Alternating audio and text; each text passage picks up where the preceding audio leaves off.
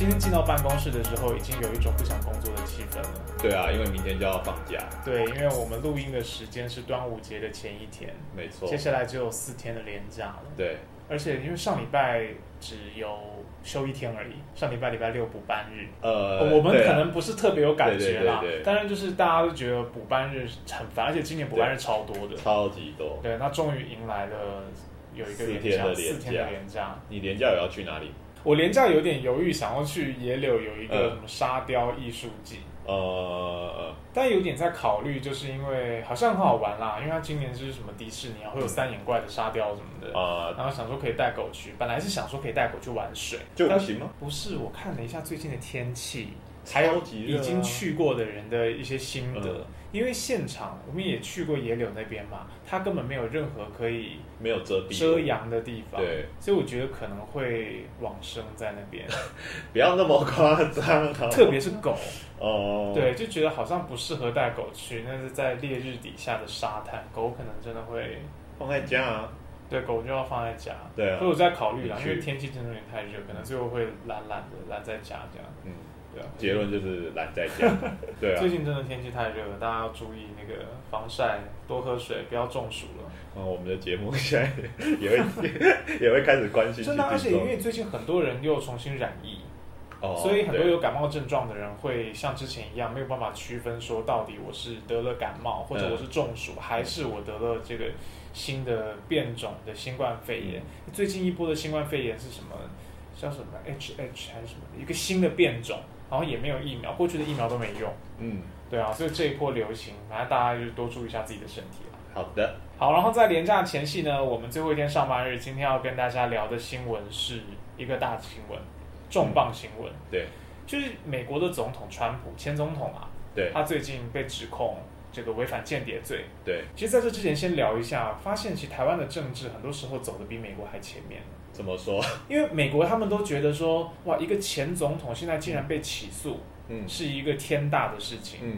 你看看台湾，我们的每个前总统都被起诉啊，对啊。都有司法案件，没有才奇怪，对，对吧？然后还进去关，然后还特赦，没错，南韩也是啊，南韩每一个总统下来就是准备被告，对啊，所以美国要多看一下我们的经验。好，总之呢，美国前总统川普他在五月十三号的时候就出庭应讯了，他去了佛罗里达州的迈阿密法院。嗯，那这次其实他是有三十七项的这个机密文件处理不当的案件。那最主要被抨击的就是说有三十一项是蓄意保留国防讯息，所以被认为违反间谍法。其实主要就是你卸任后这些机机密的资料你应该要交回，嗯但是他没有交回，还带回他自己的山庄了。对，那最引人注目的就是有人认为说它这里面包含了一些是跟核弹有关的，嗯所以跟国家安全特别相关。那川普他当然是提出了无罪抗辩嘛。那最后这整个案情，其实他最后是在没有交付任何保证金的情况下，目前就被获释。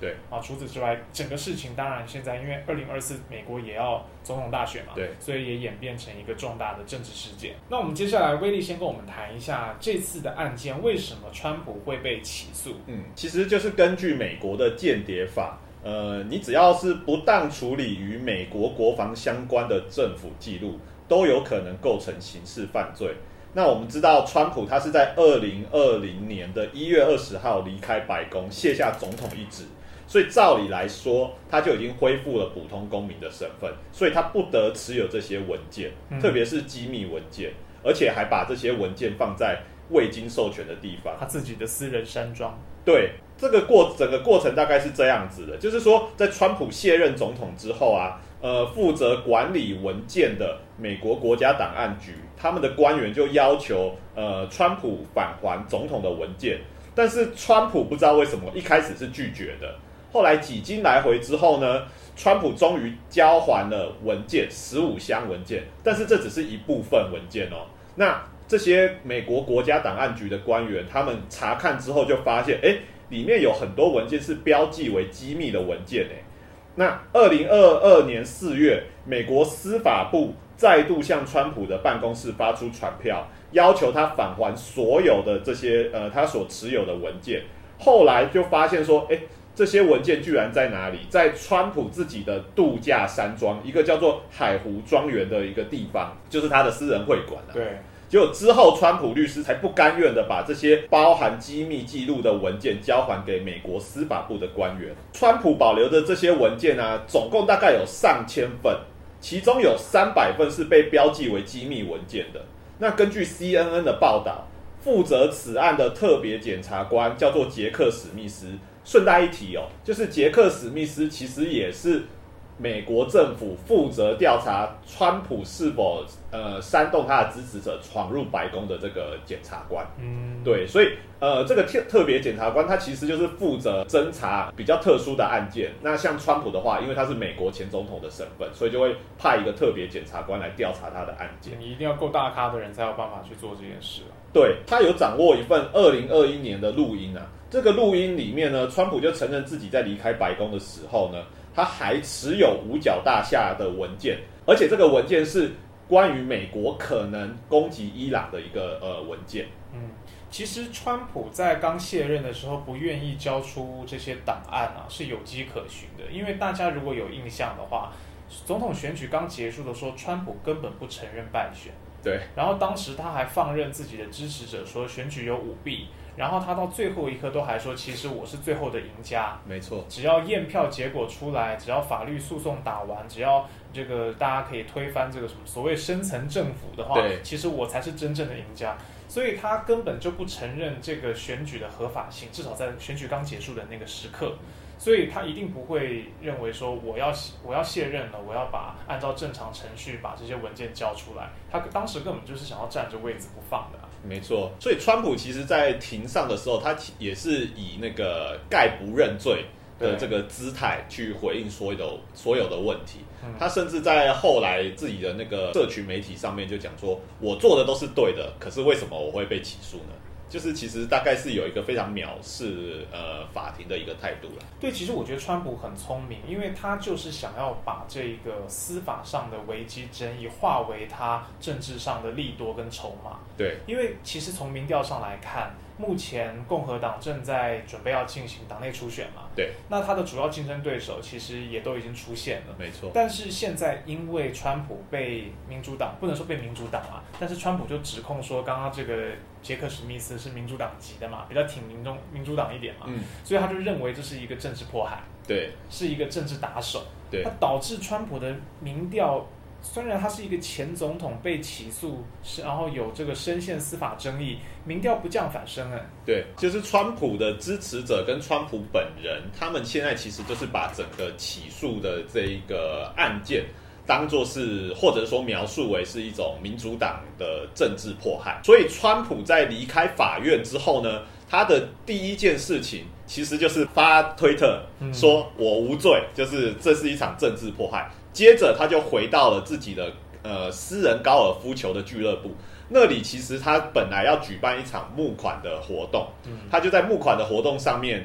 就再度说了这个，发表了这个言论。那现场的支持者其实也是非常的呃群情激愤，而且在开庭当天呢，其实美国各地也有川普的支持者组织示威活动，上街抗议。嗯所以其实可以看得出来，川普阵营目前是在利用，反过头来利用这个起诉来呃拉抬自己的声势啦。对，因为他现在的说法就是说，嗯，整个民主党已经把司法体制给武器化了，对利用司法体制来打击他们的主要总统竞争对手。对，那他当然借此他就绑架其他整个政共和党嘛。本来共和党有很多人可能没有那么挺川普，对，但是如果现在民主党都已经透过司法，然后配合川普过去那种对于深层政府的描述啊，嗯整个深层政府现在都在打压我川普了，那共和党怎么可以不集中起来支持我？对所以他就透过这样子来呃集中那个支持者的的力量。对，而且川普现在身上其实最主要有两个可能的司法争议嘛，一个就是我们今天讲的这个违反间谍法的密件门的事件对，对对对，其实还有另外一个案件，就是当时他被指控说他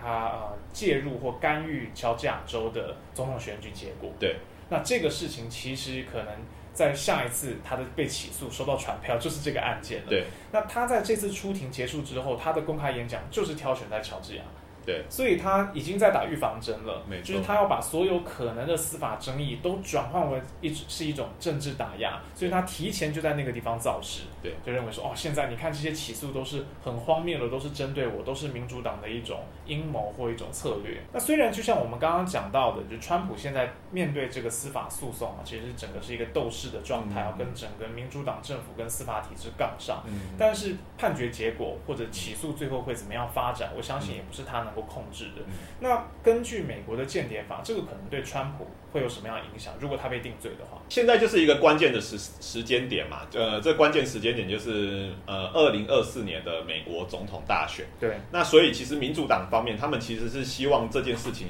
快刀斩乱麻，嗯所以那个特别检察官史密斯他其实是呃目前是提出了快速审讯，就是说在七十天之内可以把呃做出一个审判的结果。但是事实上，其实这个司法的攻防战，一般预料其实是不会那么快，很有可能就是会一直延续到二零二四年这样子。对，那呃，民主党担心的其实就是像川普现在这样子，利用这一个呃起诉作为是反过头来运用成是，哎，你是对我政治打压，来集中那个他支持者还有共和党对他的的的力挺。如果这个案件真的是判决川普败诉，川普有罪的话，那会怎么样呢？一种情况就是他就是得入监服刑。对，那如果川普在二零二四年胜选的话，那呃，现在讨论的一个问题就是说，如果川普再度成为美国总统，那到底是哪一个优先？就是他应该要去如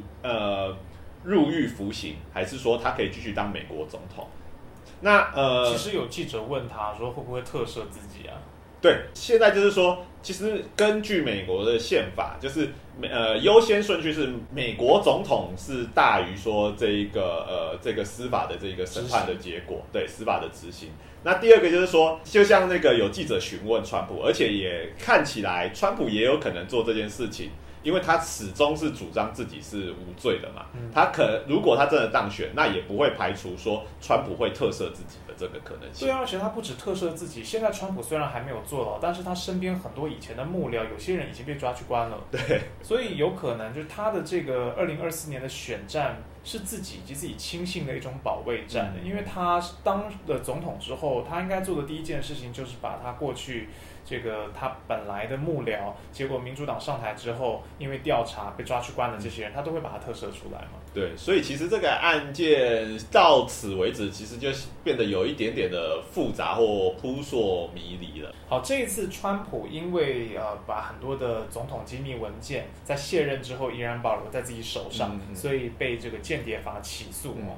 那在美国的呃运动的脉络里面，当然大部分的这个民主派跟左泛左翼的自由派啊，嗯嗯其实是反对川普的嘛，对所以可能很多人会拍手叫好。对，但是实际上这一次起诉的理由就是这个间谍法。嗯过去如果不是因为今天川普被起诉，过去泛民主派其实应该是对于这个间谍法是有很多批评的。没错，因为听名字就知道，间谍法用来对付的就是所谓的间谍或叛叛国者嘛。对只是因为间谍法它的规定相对来讲，呃，这个也是被批评的一个点啊，其实非常的广泛。嗯你只要不当持有这些机密资料，你就会被间谍法给处罚。所以其实过去以来，就是呃，对于谁是叛国者，或者说间谍这一点的立场上面，其实呃，泛民主或者说所谓的左翼，一直都会认为说，这个就是政治政当局打压异议者的一个工具。对，国家机器拿来打压政敌啦，对，谁有可能威胁到你的政权，你就说他这个是呃叛国者。对你就是跟外国势力勾结。嗯，那我们看到啊，其实近十年来，美国间谍法起诉的人，往往是谁呢？其实不一定是真正定义下面的间谍哦。大部分其实呃，我们在新闻上面看到的都是所谓的呃军事机构里面的内部吹哨者。嗯，那来简介一下这一个间谍法的历史好了。其实间谍法算是一个相对古老的一个法律啦，它立法的立法已经有一百多年了。那当初是谁立定这个法律呢？是美国的前总统伍德罗威尔逊，他是在一九一七年的时候签署通过了间谍法。那当时美国正刚宣布要参加第一次世界大战，所以间谍法的呃立法背景是这样子。那他很快就被当作是政治镇压的工具，为什么？因为威尔逊拿间谍法第一个呃起诉的，就是当时宣布要参加呃总统选举的尤金·德布斯。谁是尤金·德布斯？他其实是美国社会党的领导人，所以他是公运的领袖，他也是被美国当局视为是所谓共产主义分子的。的的的一个社运家。除此之外，威尔逊政府也利用间谍法起诉上千名呃那时候从欧洲来的一些政治运动家。那这些政治运动家后来被间谍法起诉之后，就被遣返回回欧洲了。所以大概有这样一个呃镇压异议者，还有就是社运人士的一个脉络。《纽约时报》最近的那篇报道，就是在讲这个呃美美国社会党。的这个领导人德布斯，对。对，然后可是《纽约时报》那报道，其实我看了，我觉得太便宜了。嗯，因为德布斯当时的状况跟现在川普完全不一样，立场也是完全相反的。对，然后《纽约时报》的意思是说啊，川普就算被呃判决最后入狱，他还是可以竞选总统。对，然后就是以德布斯为一个例子嘛。对，但是其实这个讲法很方便，因为德布斯当时的状况其实是美国正在打压跟围剿所有国内有共产党思想可可能这个威胁他这种资产阶级利益的人。然后德布斯当时就是因为高举社会主义旗帜嘛，所以得到民众拥护。对，所以美国就直接把他下狱。其实，在那之后，美国的这个社会主义势力可以说就是全面的被清除、被瓦解了。对，我们看看德布斯为什么被起诉间谍法好了。其实德布斯在美国宣布要参加第一次世界大战之后，他就极力的反对，而且是公开反对。他那时候发表了一个非常著名的反战演说，在演说里面，他其实批评说，所谓的战争其实也不过就是资产阶级，也就是华尔街大亨他们呢来鼓吹战争，然后以累积自己利益的一个工具，但是工人却没有拒绝战争的权利。那在那一场非常著名的反战演。演说中啊，德布斯就说啊，每一个贵族阴谋家跟潜在的杀人犯，都宣称自己是狂热的爱国主义者。他们每一个人都坚称发动战争是为了世界民主与安全，但这些都是胡说八道，都是虚假的借口。所以他在演说之中，他也鼓吹工人们拒绝被征召入伍。结果就是他在一九一八年被威尔逊政府以违反间谍法为由判处入监十年。德布斯也就是在狱中啊，也就是在一九二零年的时候，他代表美国社会党参选总统，而且在监狱中他还获得了将近一百万张，将近是整个选票百分之三。德布斯以后呢，大概近半个世纪以来，间谍法用来起诉的大部分都是吹哨者。那其中最著名的应该是美国可以说是第一个吹哨者，也就是当年揭发越战机密的这个 Daniel Ellsberg。Daniel Ellsberg 其实他在最近刚去世，对，享年九十二岁。他那时候其实是任职军事情报分析机构兰德公司，负责协助撰写美国国防部委托的报告。那这个报告其实关于那个是否参加越南事务。他在这个撰写报告的过程中啊，就发现詹森政府他系统性的欺瞒国会，还有美国民众关于越战的资讯。那这个欺瞒的程度到什么呢？包括说发动战争的理由，因为那时候美国是以北部湾事件，也就是北越跟美军他们在那个越南的这个北部湾有发生冲突，但是后来发现啊，原来只是虚构一场，就是北越当时根本没有军舰在在那里。台湾也会讲东京湾事件吗？对，台湾会讲东京湾事件，但是美国的国会就。以此事件为由，通过了决议，允许詹森政府出兵越南，而且大规模的轰炸北越，就创造一个假的理由了。对，创造一个假的理由。那除此之外呢？呃，他也发现美国其实支持对当时南越总统吴廷艳的军事政变，另外还包括说扩大轰炸柬埔寨跟辽国的秘密行动。所以这这些文件后来都被称之为所谓的五角大厦文件。那 Daniel Ellsberg 他就拿着这些文件，然后像一开始是像比如说华盛顿邮报，但是华盛顿邮报其实不敢登，后来他就给了纽约时报。那纽约时报刊登之后呢，就引发了轩然大波，美国的公众也才知道说，哦，原来美国的政府它系统性的欺瞒我们，呃，参加越战。所以越战后来。之所以有这些讨论，然后之所以有这些反战运动，其实相当程度上面，其实要归功于 Daniel Ellsberg 那时候愿意挺身而出。因为那个东京湾事件，其实对于民意的影响一定很大。没错，如果说是敌人先攻击的话，那国内的民众可能就觉得啊，我们应该要反击啊，我们是为了保护自己的国家。没错，但是如果说被揭露说这其实是我自己的国家创造出来的一个假事件，一个假的理由，那对于民意的这个影响会非常大。没错。后来 Daniel Esper 他其实就被尼克森政府啊，就是呃詹森以后的这个尼克森政府指控违反间谍罪，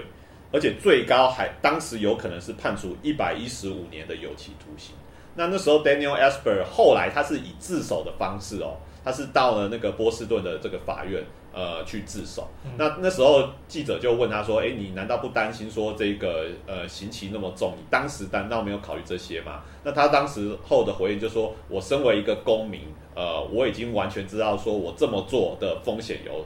如何了？可是即便如此，我觉得这个还是我身为一个公民应该做的事情。一种良心犯的姿态嘛。对，就是他讲的这个非常非常呃经典的一句话，后来也成为就是呃美国这种吹哨者的一个，我觉得算是楷模或者说典范。大家会引用这个说法。对，那后来呃后来 Daniel e s p e r 其实。他也跟一些反战人士，或者是说一些记者成立了所谓的新闻自由基金会。对。那后来像比如说，呃，等一下会讲到的，呃，史诺登啊，或者是说阿桑奇，其实 Daniel e s p e r 他其实都有公开的支持他这样子。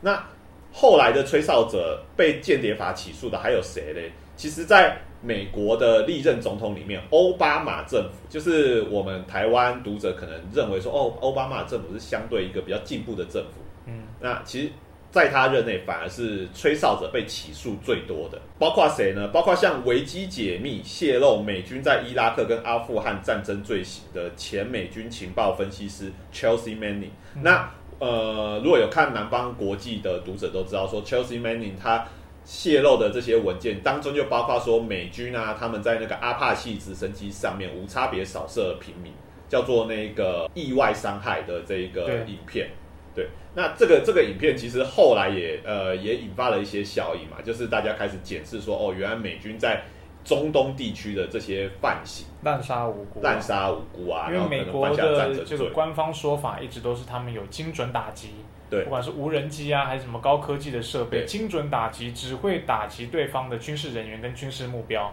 结果泄露出来的资讯是啊，他们根本就在直升机上面，还用一种比赛玩弄的心态，像在打电玩这样子，对，是是人人命如草芥这样子。那另外还包括向记者泄露美国国安局大规模非法监视计划，也就是所谓临近计划的这个爱德华史诺登，嗯，还有呃丹尼尔海尔，丹尼尔海尔是向媒体泄露五角大厦无人机暗杀计划。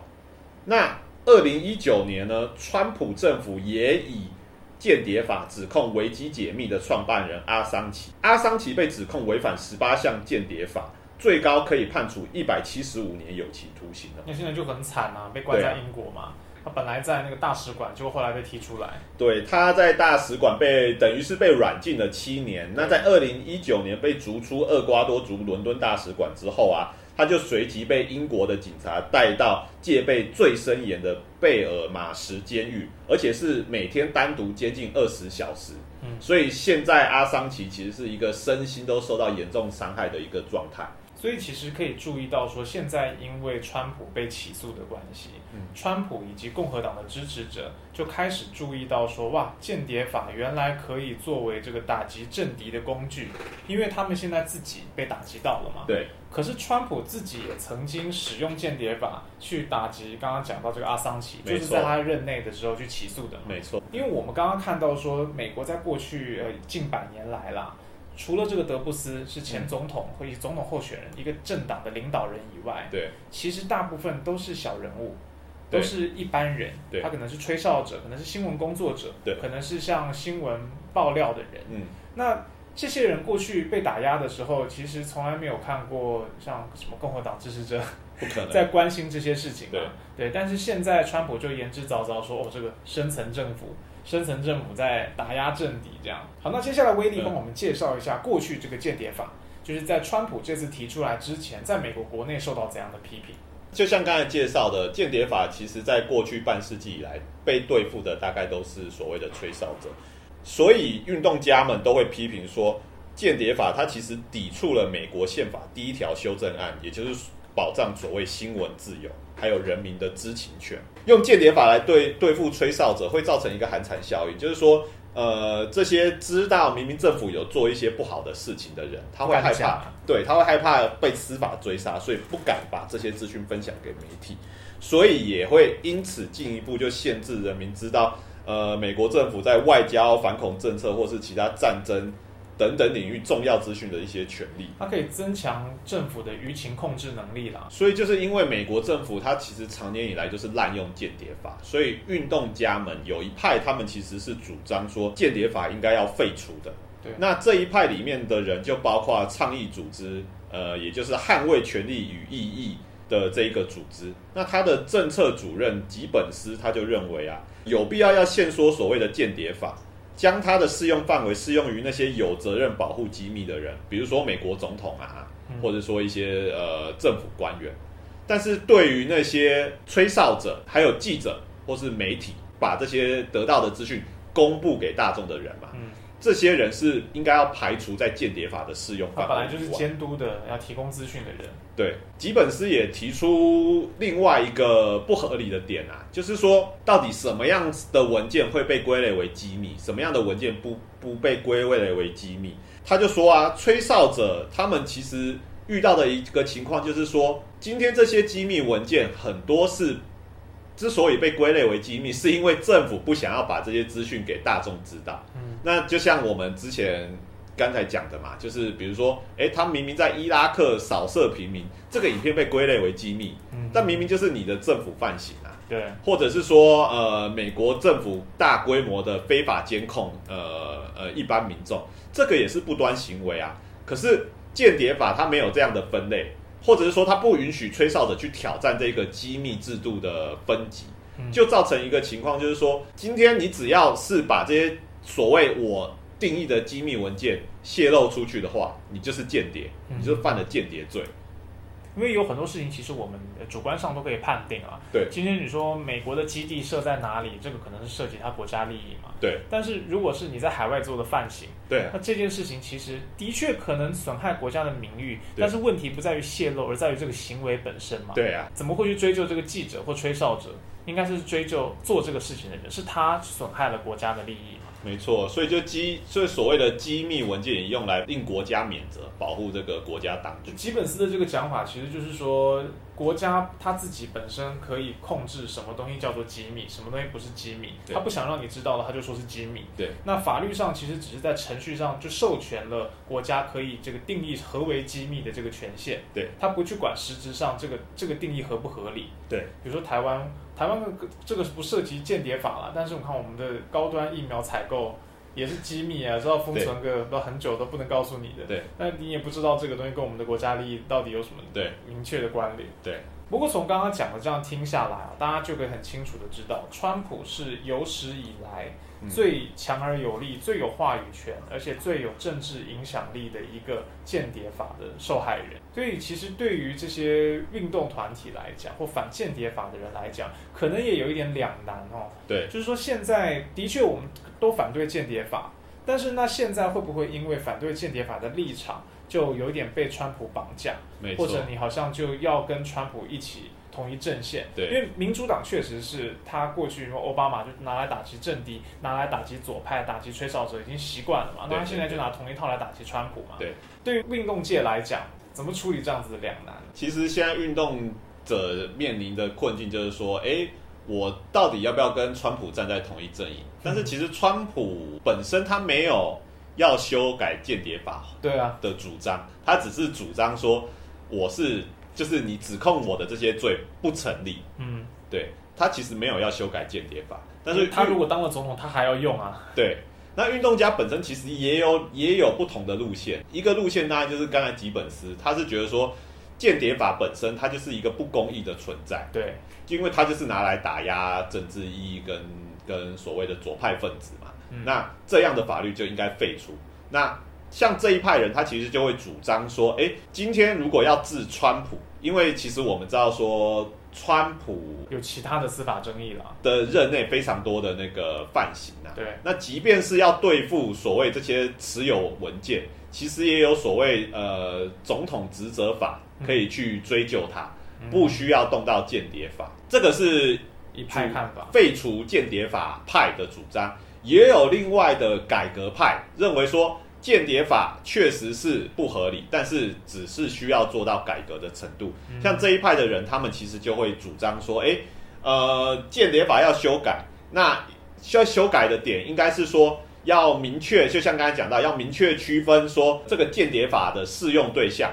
有责任要保护机密的人，这些人要受到间谍法的管辖。但是相对来讲，比如说平民或者说记者，这些就应该完全在免责的范围。这样，川普显然是有责任要保护国家机密的，因为他是前元首嘛。没错，意思就是说他们没有要帮川普背书了。对对，我反对间谍法，但同时我也没有要帮川普背书。没错没错，我看到这次美国媒体的一个一些讨论，会还是会觉得很感慨。因为这次川普爆出来的一个重要的争议，包含说刚刚威利有讲到，是美国有这个五角大厦要攻击伊朗的计划。对，那川普其实并没有踢爆这件事情。川普没有踢爆。对他是在一个电话上面跟人家提到。对，然后因为电话被监听嘛。对，所以。这个资讯就就流露出来，对，所以现在才被批评说啊，你违反了间谍法，因为你泄露了国家机密。对，我在想说，哇，美国这个国家以及它的媒体未免也太扭曲了吧？对，就是美国。国内有一个计划，然后这个现在计划是你国家要攻打伊朗，没错。这个计划透过监听，透过川普持有机密资料被核实的，对，没有人去质疑说，哎，美国怎么可以有这么荒谬的计划？对，你怎么可以有一个发动战争去攻击别的国家的计划？没有人质疑这件事情，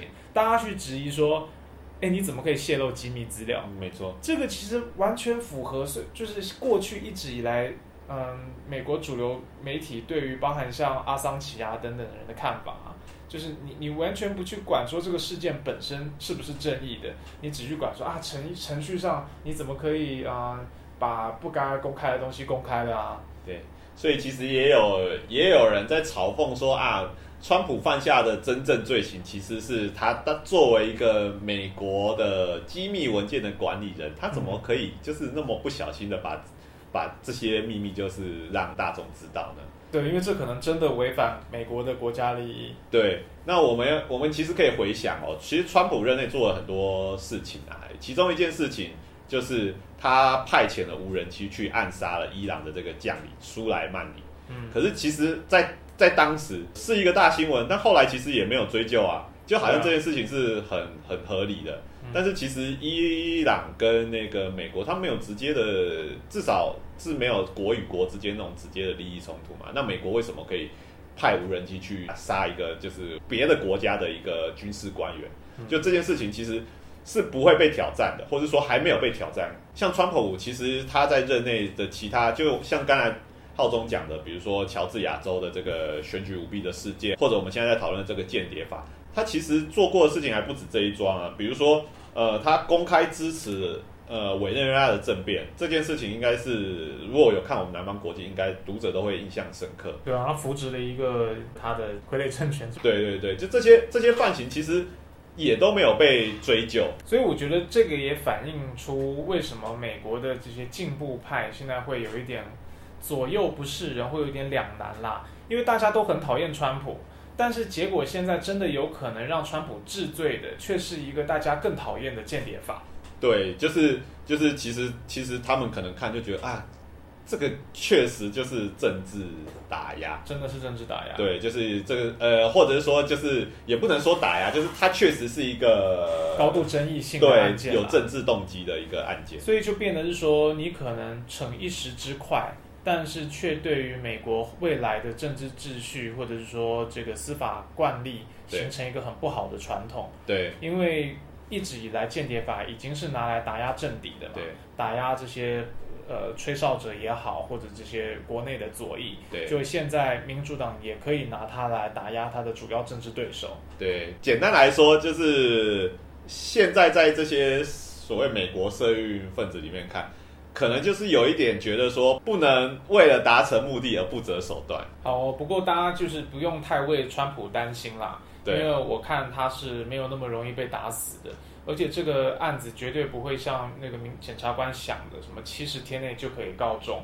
他最后一定是成为呃明年总统大选的一个前哨战，选完之后司法都不会结束，就会一直争议吵下去，然后也可能会成为一个呃左右选举的关键案件。刚好今年台湾选举很冷，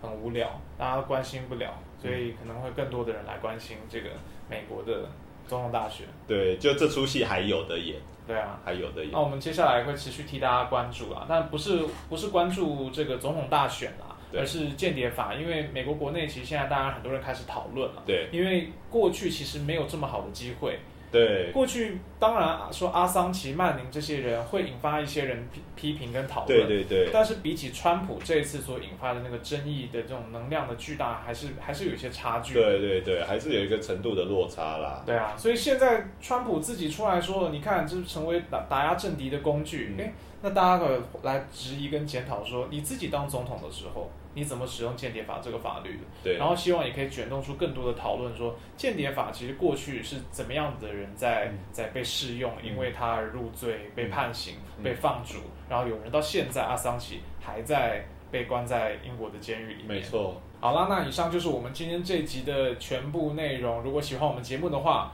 帮我们按赞、分享，给我们五星的好评，然后也把节目推荐给你的朋友。接下来的连假，祝大家端午节快乐！端午节快乐，好啦，拜拜，下周见。拜拜。